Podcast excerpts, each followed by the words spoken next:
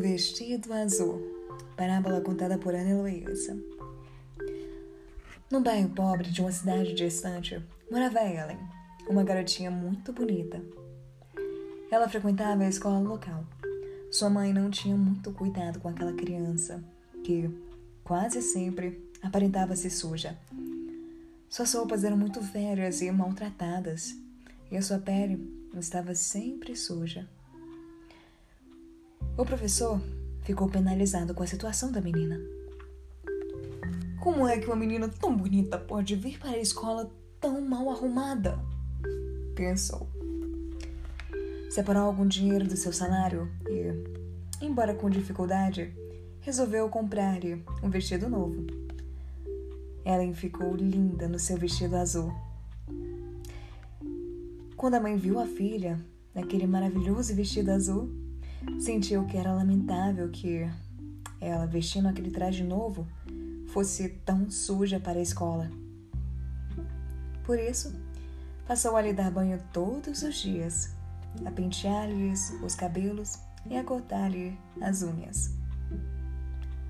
Quando acabou a semana, o pai disse-lhe: Mulher, você não acha uma vergonha que a nossa filha, sendo tão bonita e bem arrumada, mora em um lugar como este, caindo aos pedaços? Que tal você ajeitar a casa? Nas horas vagas, eu vou dar uma pintura nas paredes e consertar a cerca e plantar um jardim. Logo mais, a casa se destacava. Naquela pequena vila, pela beleza das flores que enchiam o jardim e pelo cuidado com todos os detalhes.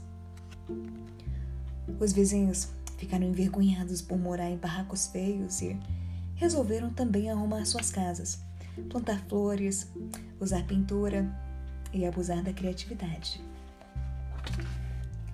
Em pouco tempo, o bairro todo estava transformado. Um homem que acompanhava os esforços e as lutas daquela gente pensou que eles bem mereciam o auxílio das autoridades foi ao prefeito expor suas ideias e saiu de lá com autorização para formar uma comissão para estudar os melhoramentos que seriam necessários ao bairro. A rua do bairro, a rua de barro e a lama foi substituída por asfalto e calçada de pedra. Os esgotos a céu aberto foram canalizados e o bairro ganhou ares de cidadania. E tudo começou com vestido azul. Não era intenção daquele professor consertar toda a rua, nem criar um organismo que socorresse o bairro. Ele fez o que podia, deu a tua parte. Fez o primeiro movimento, que acabou fazendo que outras pessoas se motivassem a lutar por melhorias.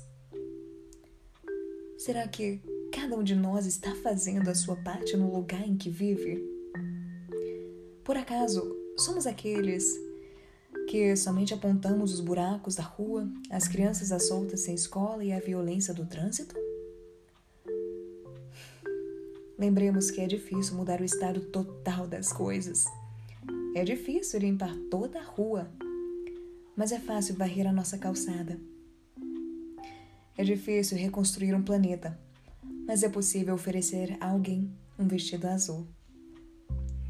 Há moedas de amor que valem mais do que os tesouros bancários, quando interessados no momento certo e com bondade.